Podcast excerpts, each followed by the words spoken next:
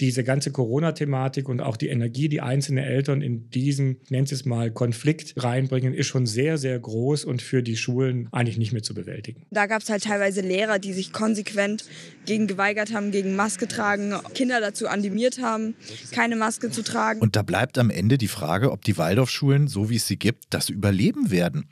Weil dieser Spagat zwischen den Hardcore-Anthroposophen und den Gemäßigten, dieser Riss, der wird immer krasser. Y-Kollektiv. Der Podcast. Herzlich willkommen zum Y-Kollektiv-Podcast von Funk in der ARD Audiothek. Mein Name ist Julia Rehkopf und wir reden heute darüber, wie Querdenker Waldorfschulen unterwandern. Und recherchiert hat das Ganze Justus Wilhelm. Grüß dich, Julia. Justus, du bist leider nicht mir hier gegenüber, sondern wir haben uns jetzt zusammengeschaltet. Ähm, die Gründe dürften ja eigentlich bekannt sein, warum wir das dieses Mal so machen. Aber wir können uns immerhin äh, sehen. Also wir sind per Videocall auch miteinander verbunden. Justus, du bist ja Reporter bei Radio Bremen und arbeitest da viel investigativ und in letzter Zeit bist du auch besonders viel in Querdenkerkreisen unterwegs gewesen. Ja, das ist eigentlich schon so mein Thema, seit diese ganze Pandemie losgegangen ist. Eigentlich, weil ich auch wirklich verstehen will, wie man darauf kommt, die Impfung oder Masken abzulehnen. Also Dinge, die einfach nur helfen, um dich selbst und eben auch andere zu schützen und vielleicht ja auch mal auf diese bekloppte Seuche endlich mal einen Deckel drauf zu machen. Querdenker und äh, die ganze Verschwörungsszene, die kommen ja oft aus so einer rechten Ecke. Aber du nimmst uns heute mit zu den anthroposophischen Waldorfschulen, denn da gibt es Querdenker auch. Aber lass uns erstmal kurz über Waldorfschulen sprechen. Ich habe die, ja, die Leute da als so ein bisschen so hippie-mäßig abgespeichert, auch eher links auf jeden Fall. Ja, das sind die auch zu großen Teilen. Ne? Es ist eben eine freie, also eine nicht staatliche Schule. Und erfunden hatte die schon vor gut 100 Jahren Rudolf Steiner. Der war nicht nur der Schulgründer, sondern auch Hellseher. Und so in den 80er Jahren, also vor 30, 40 Jahren, haben dann so ganz viele linksgrüne People ihre Kinder halt gerne auf die Waldorfschule geschickt, weil war ja alternativ. Nur heute haben die halt so ein Problem die institutionalisierten Sachen, wie zum Beispiel der Bund der Freien Waldorfschulen, das sind Anthroposophen und meine Einschätzung ist, dass wirklich ein Großteil, was sich anthroposophische Szene oder Leute, die sich als Anthroposophinnen bezeichnen würden, die sind einfach abgedriftet. Und das hängt dann tatsächlich stark mit den Lehren Steiners zusammen, weil das da ja mit angelegt ist eigentlich, so ein Verschwörungsglaube. Das war jetzt Fiona, die selber Waldorfschülerin gewesen und wir lernen die nachher noch ein bisschen genauer kennen. Also gläubige, strenggläubige Anthroposophen sind auch selber dann kleine Hellseher. Da gibt's ganz komplexe Welten. Das fängt mit diesen Äther- und Astralleiben an, bis hin zu irgendwelchen Wichteln, Elfen, Dämonen, Engeln. Also man sieht schon, es wird ziemlich mystisch heute. Das war eben der Blogger Oliver Rautenberg. Der kann uns ziemlich gut erklären, wie die Szene tickt. Und von der Mystik ist es dann eben für einige kein weiter Weg mehr zum Leugnen von wissenschaftlichen Fakten, wie beim anthroposophischen Kinderarzt Georg Soltner. Also es gibt keinerlei Evidenz für Masken im Kindergarten- und Grundschulalter, weil die Kinder die, die Masken ja auch gar nicht so handeln können, wie man das muss und dadurch sich auch zum Teil vermehrt anstecken können. Und dann muss man noch fragen, cui bono? Ja, cui bono, wem nutzt es? Der große Slogan der Verschwörungstheoretiker. Und da sind wir schon genau beim Problem. Lass uns erstmal einen Begriff erklären, Justus. Anthroposophie. Ich verspreche mich dabei auch jedes Mal. Was ist das genau? Was ist damit gemeint? Das ist tatsächlich eine komplette Lebenseinstellung. Und die hat sich eben dieser Hellseher Rudolf Steiner ausgedacht.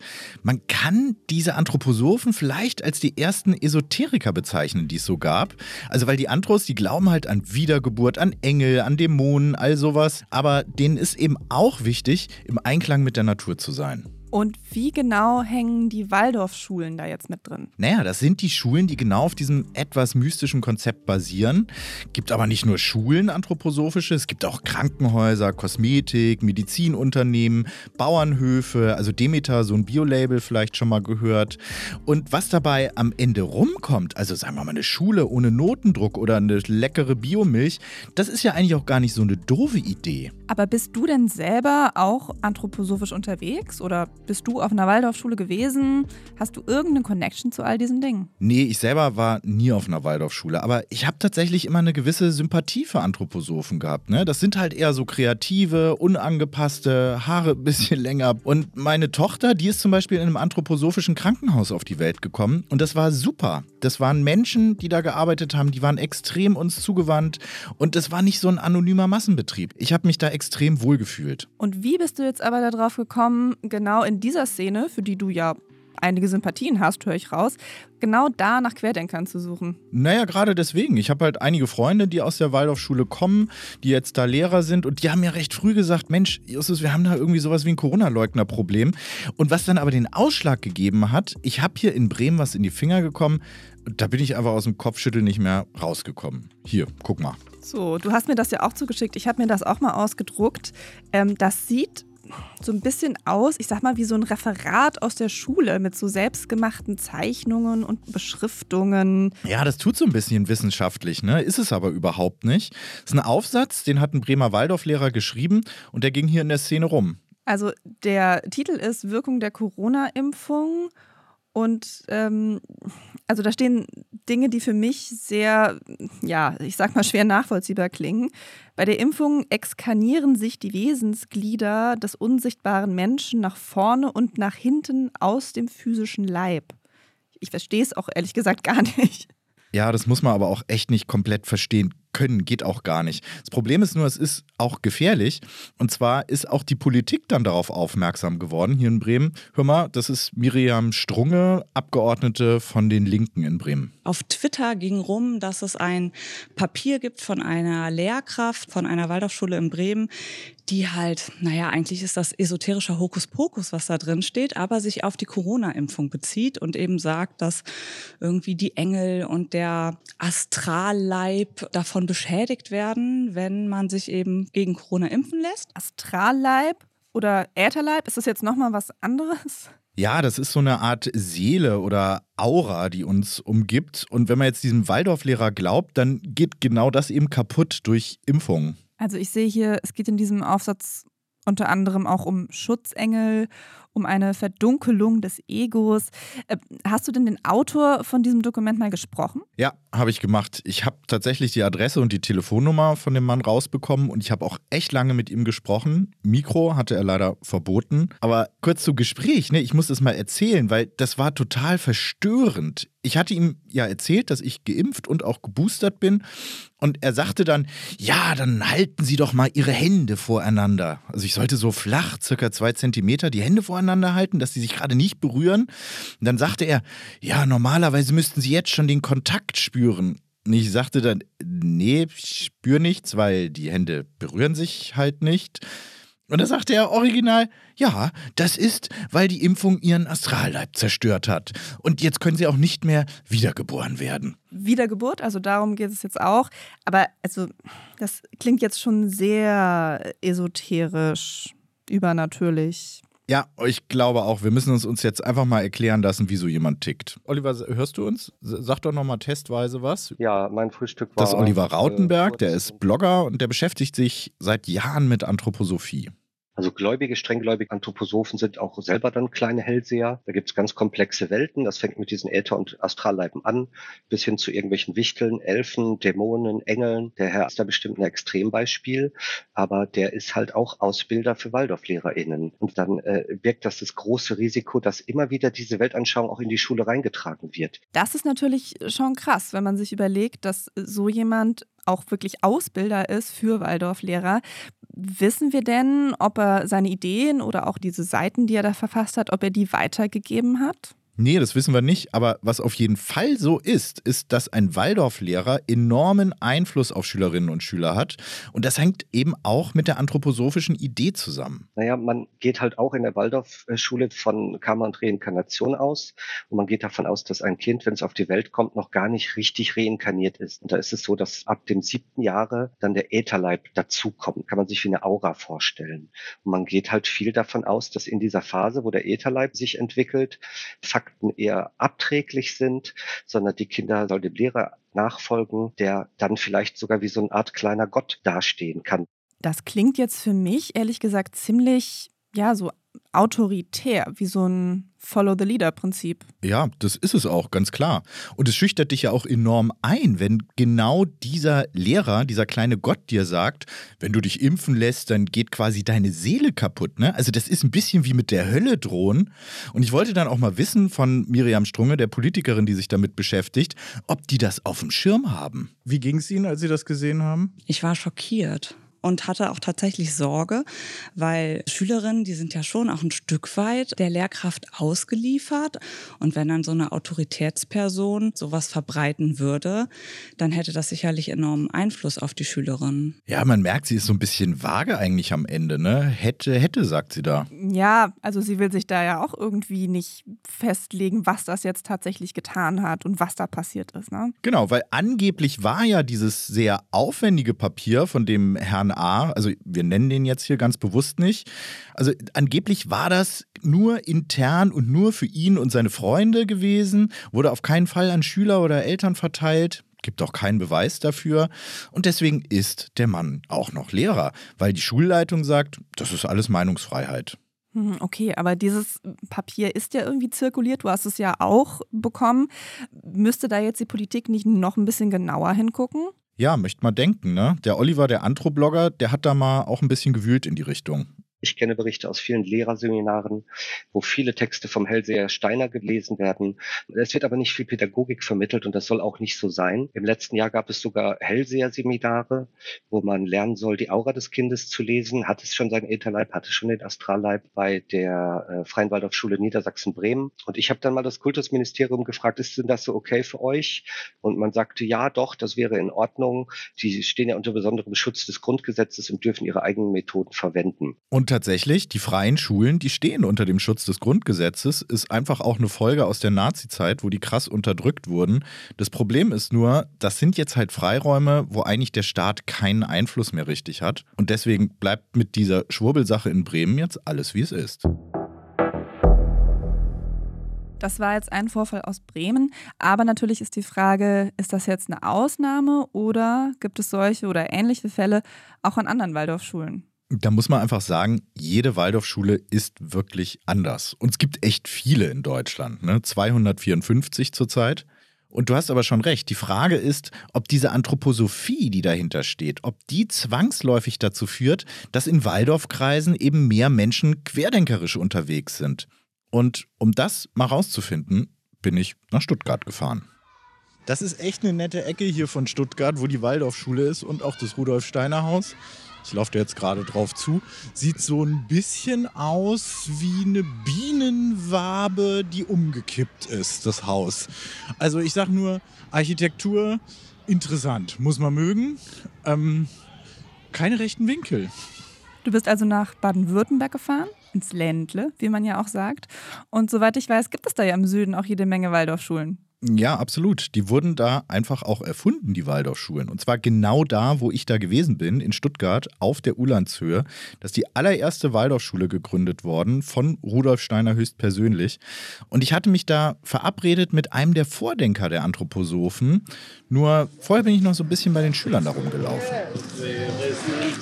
Hallo. Servus. Hallo. Geht ihr hier auf die Schule? Ja. Auf die Waldorfschule? Ja. Ähm, ich mache einen Podcast über ein bisschen schwieriges Thema, Corona an der Waldorfschule. Ja, da bin ich dabei. Das ist Clara, die heißt eigentlich anders und ihre Kumpels und die haben da halt gerade Raucherpause gemacht und auch wenn die jetzt nichts Schlechtes über ihre Schule sagen wollten, man merkte schon, dass es da ein Problem gibt man kriegt es halt schon mit, dass es so, das war nicht hier, das war bei einer Freundin an der Schule und da gab es halt teilweise Lehrer, die sich konsequent gegen geweigert haben, gegen Maske tragen, Online-Schule, die die Kinder dazu animiert haben, keine Maske zu tragen und so. Und sowas finde ich dann halt krass, aber das ist absolut nicht die Regel. Ja, und ihre Freundin, die war eigentlich eher von was anderem angepisst, nämlich, dass die Waldorfschulen in den Medien Corona-mäßig gar nicht so gut wegkommen. Das ist nicht cool, krass in den Tagesthemen. Unfair, natürlich gibt es auch Lehrer, die, die ein bisschen so schwierig sind, aber das gibt es, glaube ich, auf jeder Schule. Und ich finde das voll fies, dass man da so auf eine Schule, also auf ein Schulkonzept so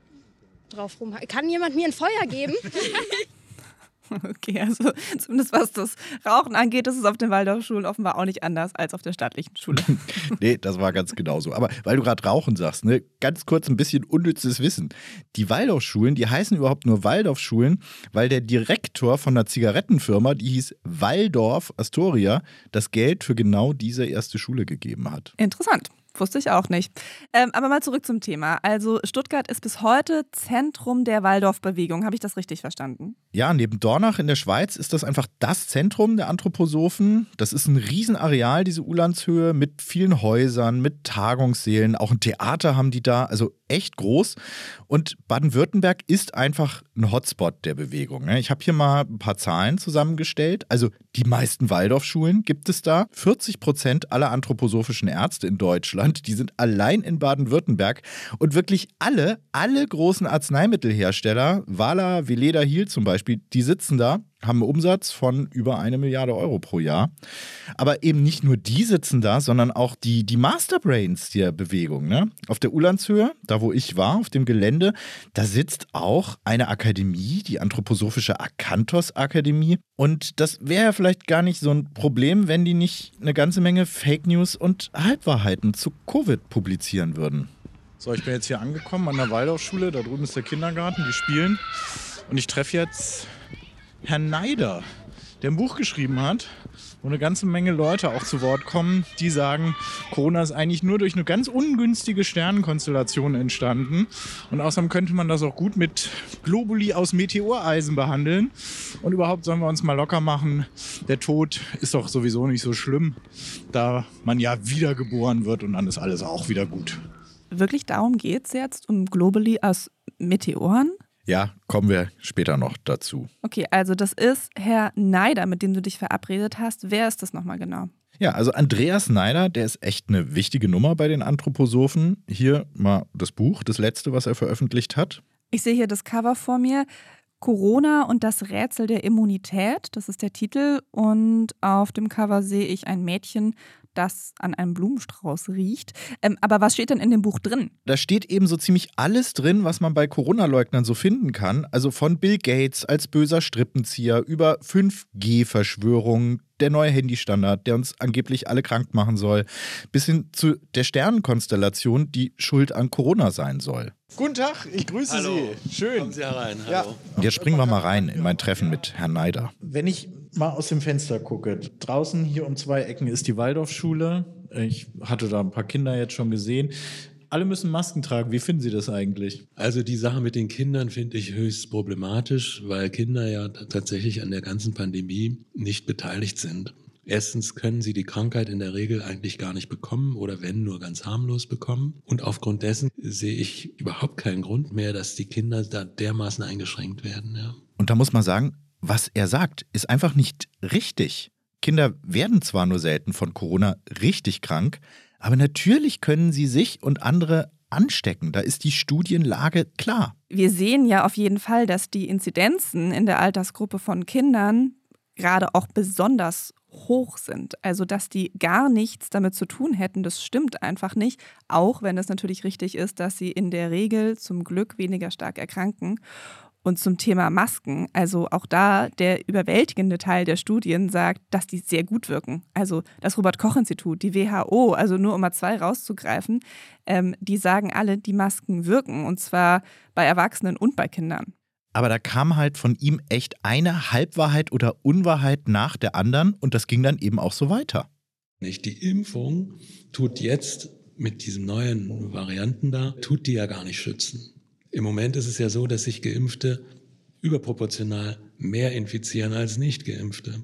Von daher halte ich es für völlig sinnlos zu sagen, wir, wir bevorteiligen die Geimpften und benachteiligen die Ungeimpften. Dafür sehe ich überhaupt keinen Anlass. Und das ist halt echt so eine typische Querdenker-Nebelkerze. Ich muss jetzt mal ein bisschen Debunking machen. Weil ja, das stimmt. Es werden momentan viele Geimpfte auch krank. Aber das liegt halt daran, weil es viel mehr Geimpfte als Ungeimpfte gibt. Also einfach mal ein kleines Beispiel. Ne? Stell dir mal eine Bevölkerung mit 100 Leuten vor. Da sind 99 geimpft und einer ungeimpft. Und jetzt werden zwei von den Geimpften krank und auch der eine Ungeimpfte. Und die kommen dann ins Krankenhaus.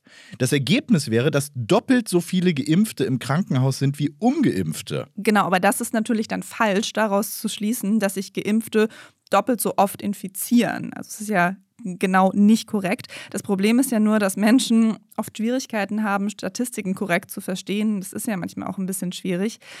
Fakt ist aber, dass ja die Impfung in erster Linie vor schweren Verläufen schützt, nicht unbedingt vor der Infektion. Und auch bei der Omikron-Variante ist die Wahrscheinlichkeit für einen schweren oder für einen gar tödlichen Verlauf ja viel geringer, wenn man geimpft ist. Und was wir auch sagen müssen, auf den Intensivstationen liegen meistens ungeimpfte. Genau, Julia, so ist das. Und damit bringt sich der Andreas Neider eben selbst sehr nah an Argumentationsweisen heran, wie wir sie von Corona-Leugnern kennen. Und er legt sich die Fakten dann eben auch so hin, wie er das gerne haben möchte, und das mündet in so einem Geraune. Abgesehen von den Fragen, wie überbelastet waren die Intensivstationen, waren sie jemals überbelastet überhaupt und so weiter. Und wenn man diesen Dingen mal nachgeht, dann findet man viele Informationen, die man halt in den offiziellen Medien nicht findet, weil das da nicht berichtet werden darf. Warum auch immer. Also überlastet ist ja ein Begriff, den man so und so lesen kann. Fakt ist ja, dass in Krankenhäusern Operationen verschoben wurden, um genügend Intensivbetten für Covid-Patienten zur Verfügung zu haben. Also da wurde einfach umgeplant, damit es eben gar nicht erst zu einem Engpass kommt. Und es ist auch so, wenn dann Corona-Patienten auf den Intensivstationen sind, dann sind die sehr pflegeintensiv und die liegen da auch ziemlich lange. So ist es. Und die Pflegekräfte, die waren auf jeden Fall wegen Corona am Ende. Ich kenne einige. Und ich kann euch auch nur mal empfehlen, guckt euch mal da drüben in der ARD-Mediathek die Doku Charité intensiv an. Ich sage euch, da wird euch anders. Es ist ja auch interessant, dass ähm, der Herr Neider dir gesagt hat, ähm, dass nicht frei berichtet werden kann, obwohl du ihm ja als ein Journalist der ARD gegenüber saßt. Ja, das fand ich auch seltsam. Aber wir haben einfach dann weitergeredet. Ne? Er war ja auch total offen. Er hat mir dann das ganze Rudolf Steiner Haus gezeigt, auch den großen Vortragssaal. Als ich da war, da war der Saal natürlich leer, aber ein paar Monate vorher gab es genau an der Stelle, wo ich da stand, eine Veranstaltung zu Corona. Und die hatten die von der Akantos Akademie auch auf ihrem YouTube-Channel hochgeladen. Und da hören wir jetzt mal kurz rein. Die meisten Viren sind Helfer in der Natur. Aber Freunde, die wollen eben auch freundlich angesehen und behandelt werden. Und wenn man sie malträtiert, dann braucht man sich nicht wundern, dass die Freunde Aua schreien und dass sie sich bemerkbar machen. Also sagt sie da jetzt, dass Corona nur deshalb gefährlich ist, weil wir nicht freundlich genug zu den Coronaviren sind? Ja, zur Natur insgesamt würde sie wahrscheinlich sagen. Aber in der Welt der Anthroposophen ist es halt so, am Krankwerden ist weniger das Virus als ich selber schuld. Und da ist dann das Problem, Krankheit ist dann eben nicht nur irgendein blödes Schicksal, sondern du bist selber schuld. Und wen wir da gehört haben, das ist halt auch nicht irgendwer, sondern eine extrem bekannte Kinderärztin bei den Anthroposophen, Michaela Glöckler. Die hat ein Buch geschrieben, Elternsprechstunde, halbe Million Auflage. Und was ist in, in Ihrer Logik das, ja, das richtige Verhalten? Eurythmie zum Beispiel. Also so eine Art anthroposophischer Tanz, aber dass eben dieser Tanz, diese Bewegung nicht nur gut ist, weil man sich bewegt, Bewegung ist immer gut, sondern diese Bewegungen sollen auch heilen können und auch gegen Corona helfen. Wir springen noch mal rein. Immer ein schöner kleiner Halbkreis.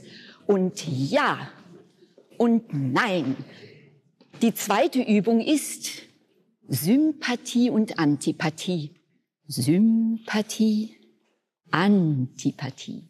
Also, dass Tanzübungen gegen eine Corona-Infektion helfen könnten, das ist schon gefährlich, sowas zu sagen. Also, denn es kann ja eben auch wirklich eine sehr ernsthafte Erkrankung sein, die auch wiederum andere gefährden kann.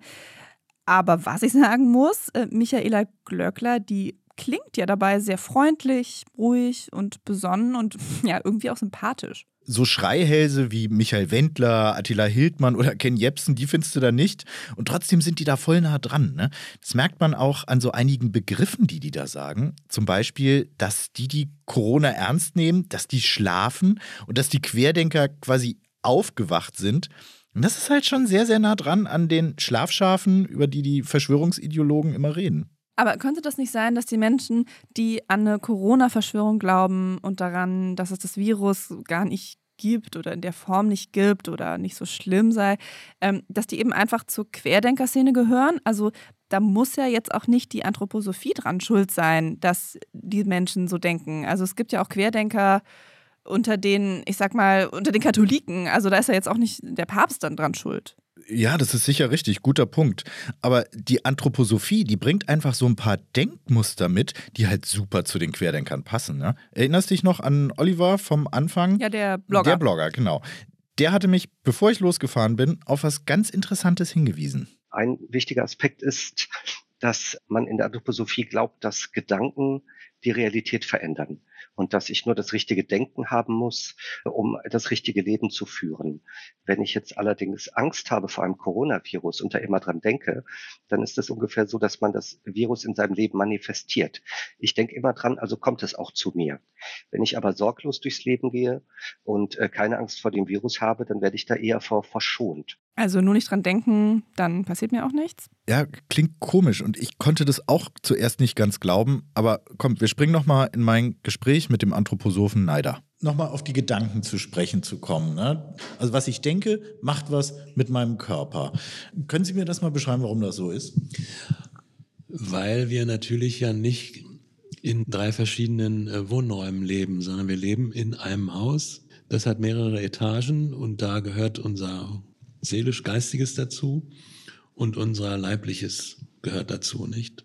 Das heißt also auch zum Beispiel, wenn ich Angst habe vor einer Impfung, dass ich tatsächlich da mehr Schäden von tragen kann? Ja, wo auch immer, nicht? Man kann natürlich vor der Impfung Angst haben, man kann vor der Krankheit Angst haben, aber Angst ist ja in jeglicher Hinsicht ein schlechter Berater. Dinge verzerren sich. So überzeugte Anthroposophen wie der Andreas Neider, die glauben, dass das Virus nur dadurch gefährlich wird, weil wir Angst davor haben.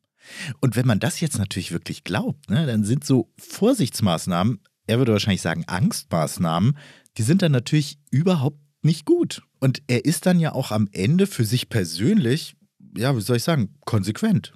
Also sind Sie geimpft? Nein. Eben nicht, nein. Und warum nicht?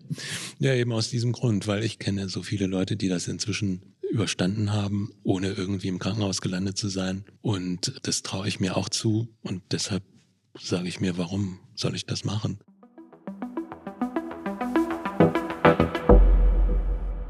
Gut, also ich habe jetzt verstanden, dass Herr Neider keine Impfung möchte. Aber die Frage ist ja eigentlich, wie viel Einfluss er jetzt auf die Waldorf-Community hat. Also er ist ja auch kein Mediziner, also er hat in meinen Augen jetzt auch keine Kompetenz, solche Dinge überhaupt bewerten zu können. Nee, ist er nicht. Trotzdem hat er Einfluss. Aber wie du sagst, es gibt trotzdem natürlich auch anthroposophische Krankenhäuser und Ärzte. Und zu einem nehme ich dich jetzt mal mit nach Bad Boll. Jetzt links abbiegen. Bitte 30 Kilometer.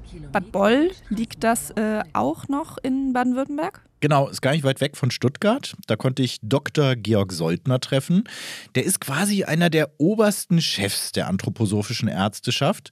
Und ähm, ja, ich hatte es ja schon angerissen, jetzt geht es gleich um die Meteore, die, die gegen Corona helfen sollen. Hallo. Wollen Sie noch einen Kaffee oder was trinken? Sehr gerne Kaffee. Wir mieten uns hier ein für das Pädiatrie-Seminar, eigentlich drei Seminare im Jahr, weil hier ein schöner Heilpflanzengarten ist. Das war super idyllisch da, ne? Also da war nicht nur dieser Heilkräutergarten, da waren auch Berge und ein Bioladen, ganz, ganz schnuckelig. Und der Soldner, der war da bei einem anthroposophischen Arzneimittelhersteller. Da hatten die einen Kongress, aber naja, was er da erzählte, das fand ich irgendwie weniger idyllisch. Also es gibt keinerlei Evidenz für Masken im Kindergarten- und Grundschulalter, weil die Kinder die, Masken ja auch gar nicht so handeln können, wie man das muss und dadurch sich auch zum Teil vermehrt anstecken können. Und dann muss man noch fragen, cui bono? Also wem nützen die Masken, wenn wir sowieso wissen, dass sie sich anstecken werden? Okay, jetzt haben wir wieder dieses Maskenthema. Das haben wir aber schon gesagt. Also Masken helfen auch bei Kindern. Das wissen wir aus verschiedenen Studien vom Robert Koch Institut, von der Max Planck Gesellschaft. Ähm, das ist alles belegt. Das stimmt einfach nicht, was er da sagt.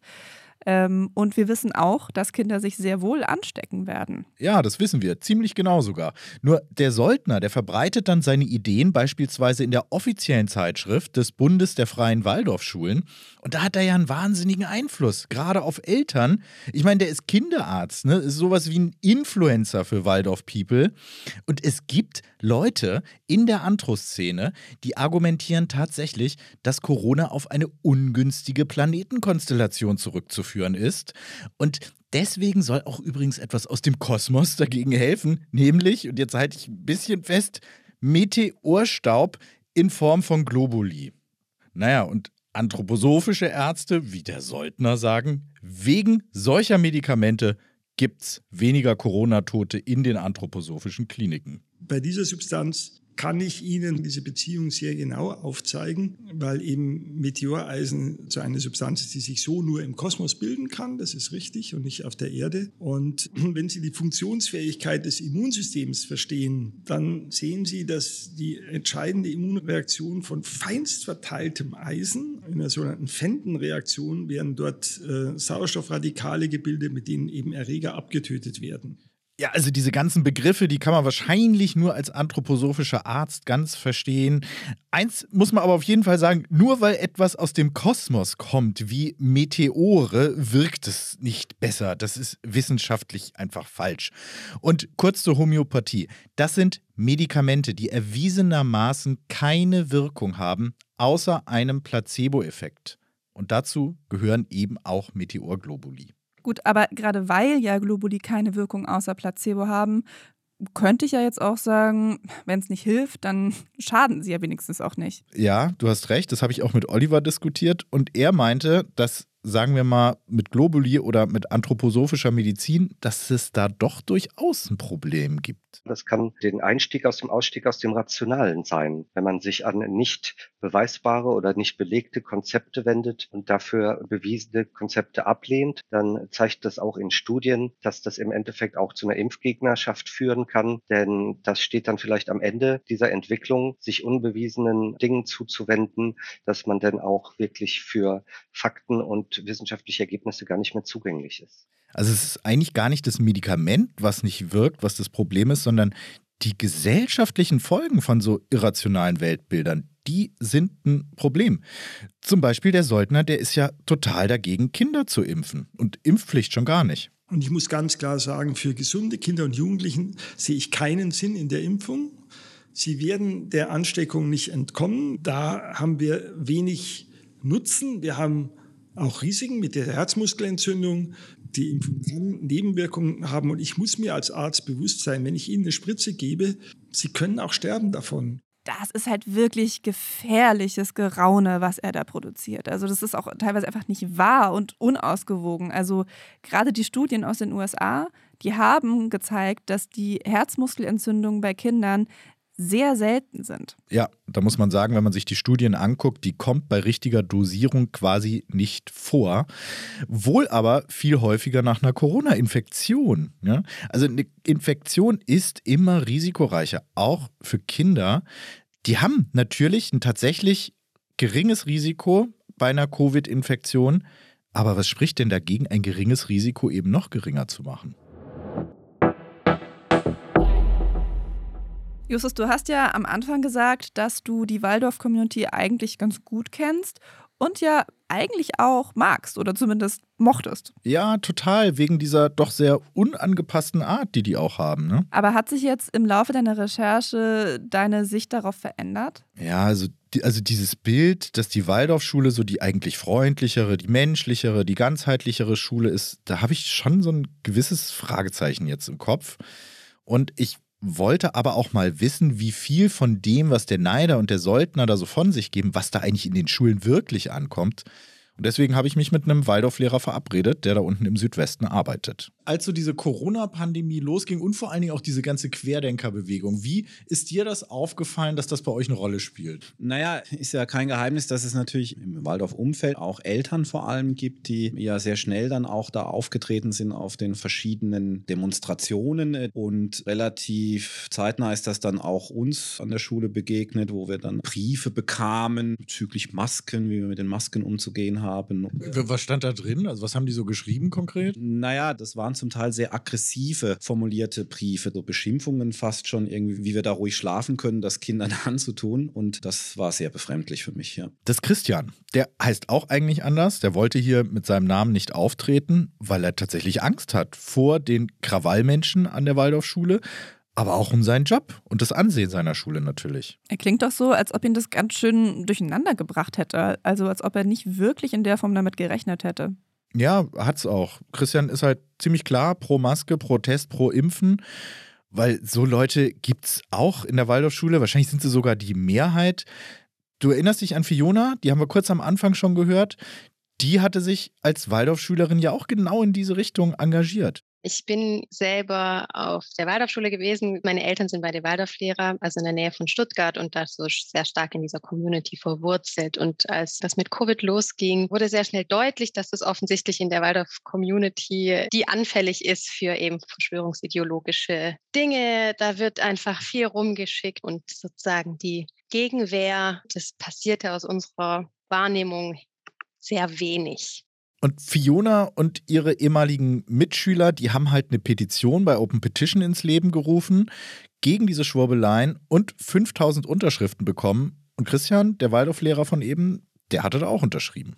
Ein Auslöser dafür war auch noch, dass bei uns, wir waren alle auf der gleichen Schule und da gab es einen Vorfall von einer Gruppe, die nennt sich Eltern stehen auf, die vor der Schule so eine Art, es sah aus, als wäre ein Trauerfall passiert mit Kerzen und Blumen und was weiß ich. Und es wurden Slogans dran geschrieben, wie wir jagen euch durch die Gerichtssäle und ich kann nicht atmen und so.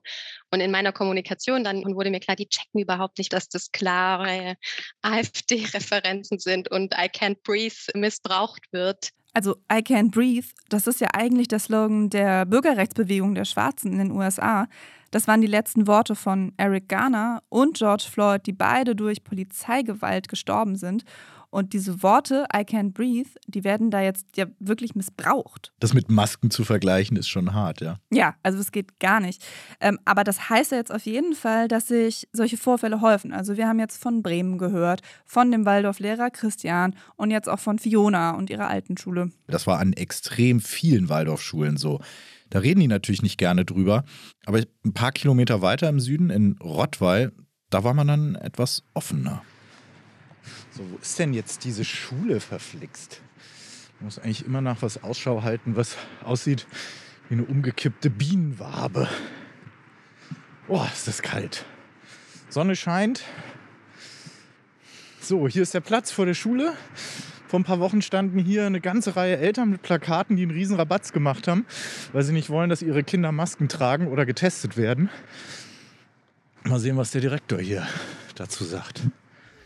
Jetzt darfst du wie ein Frosch, genau, jetzt gehst du mal runter. So Wen hast du da jetzt getroffen? Christoph Sander, der ist da Schulleiter in Rottweil und der vertritt eben auch 59 Waldorfschulen aus Baden-Württemberg, also fast alle. Und auch an fast allen geht's ziemlich rund. Und hatten Sie dann hier die Leute mit Fackeln und Mistgabeln vor der Schule stehen oder wie muss ich mir das vorstellen?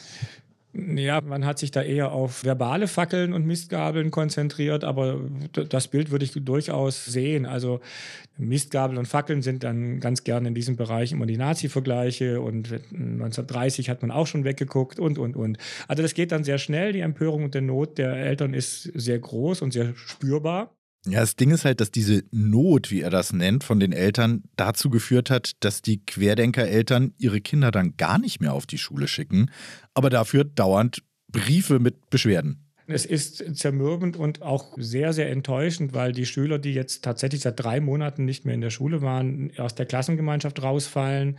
Zermürbend ist es im Verwaltungsakt auf jeden Fall, weil diese ganze Corona-Thematik und auch die Energie, die einzelne Eltern in diesen, nennt es mal, Konflikt reinbringen, ist schon sehr, sehr groß und für die Schulen, für uns in Rottweil, auch für alle anderen Schulen, eigentlich nicht mehr zu bewältigen. Also der Herr Sander klingt schon selbstkritisch und ähm, auch nicht so, als würde er jetzt kleinreden, dass es in den Waldorfkreisen tatsächlich ein Querdenkerproblem gibt. Inzwischen haben die sich ja ein bisschen distanziert. Der Bund der Freien Waldorfschulen, das hat sehr lange gedauert.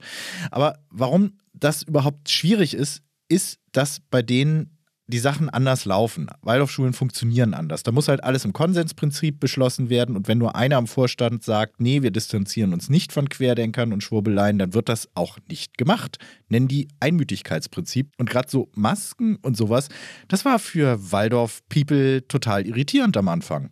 Waldorfpädagogik als Begegnungspädagogik ist zumindest, wenn man äh, sich das erste Aufsetzen einer Maske in einer Unterstufe äh, vor Augen führt, emotional vielleicht äh, etwas schwerer auszuhalten für einen Waldorflehrer als für andere Lehrer.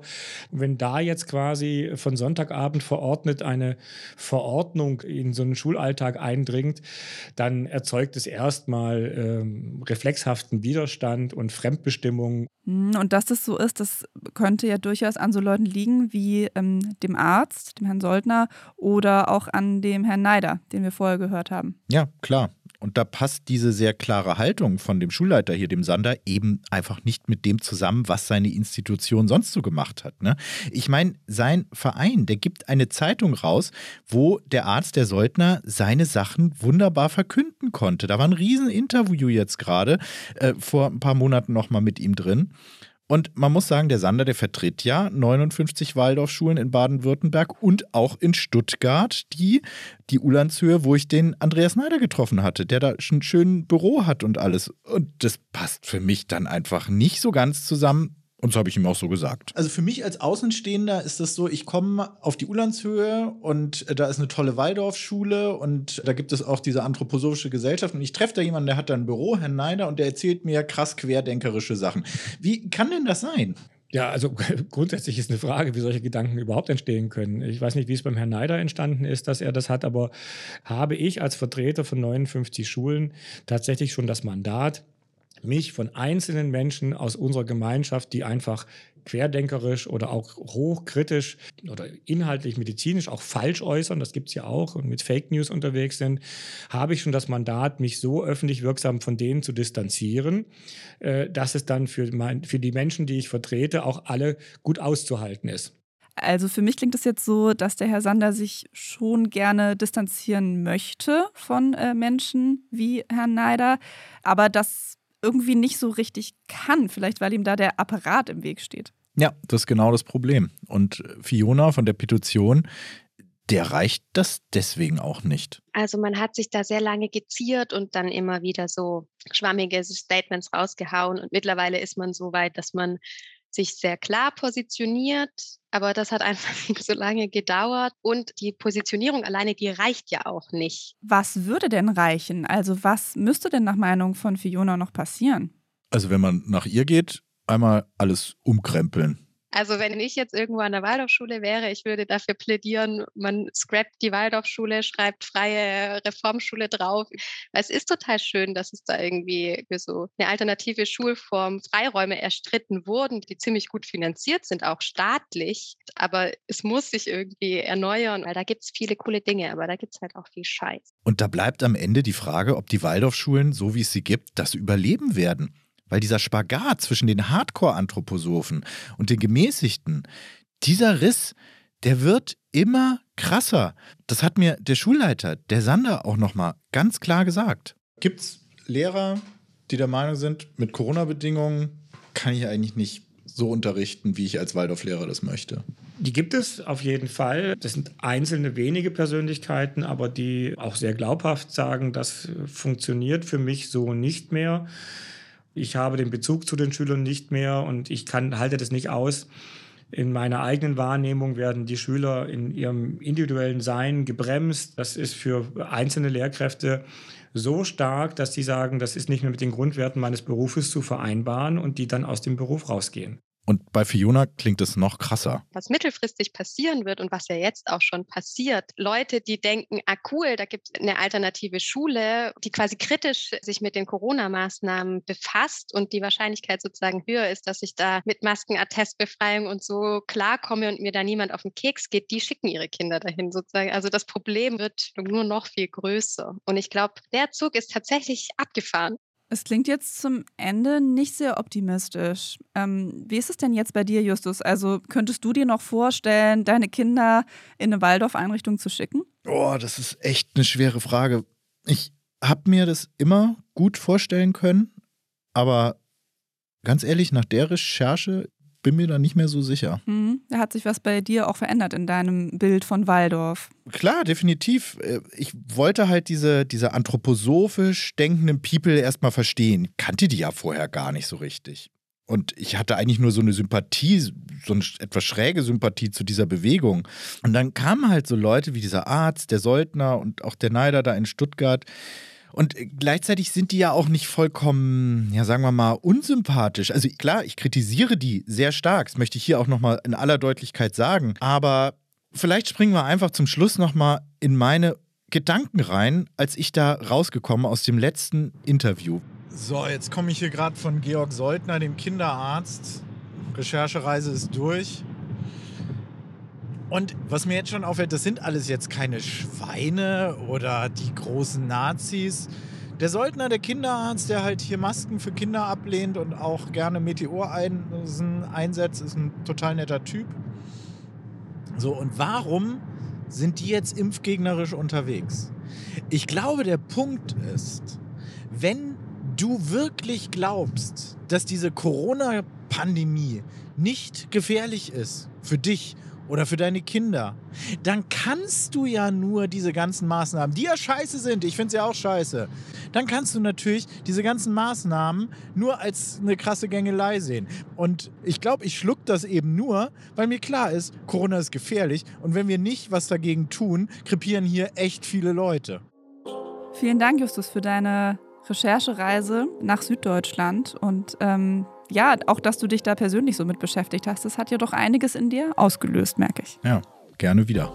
Wenn ihr noch mehr von Justus hören wollt, dann habe ich noch einen Podcast-Tipp für euch und zwar nicht in meinen Armen. Wer sind die Ungeimpften? Du hast dich ja nämlich schon mal mit so einem Thema beschäftigt darüber, wer die Ungeimpften sind, da gibt es ja super viel Vermutungen und auch Vorurteile drüber. Und ich wollte mal wissen, was stimmt da eigentlich wirklich? Und ich habe mich mal mit den Fakten beschäftigt und mit Menschen gesprochen, die unsicher waren. Hört unbedingt mal rein, das ist auch eine sehr spannende Recherche, nicht in meinen Arm. Äh, den Podcast, den findet ihr genau wie uns hier in der ARD Audiothek. Und vom Y-Kollektiv Podcast gibt es dann nächste Woche eine neue Episode. Bis dahin, tschüss.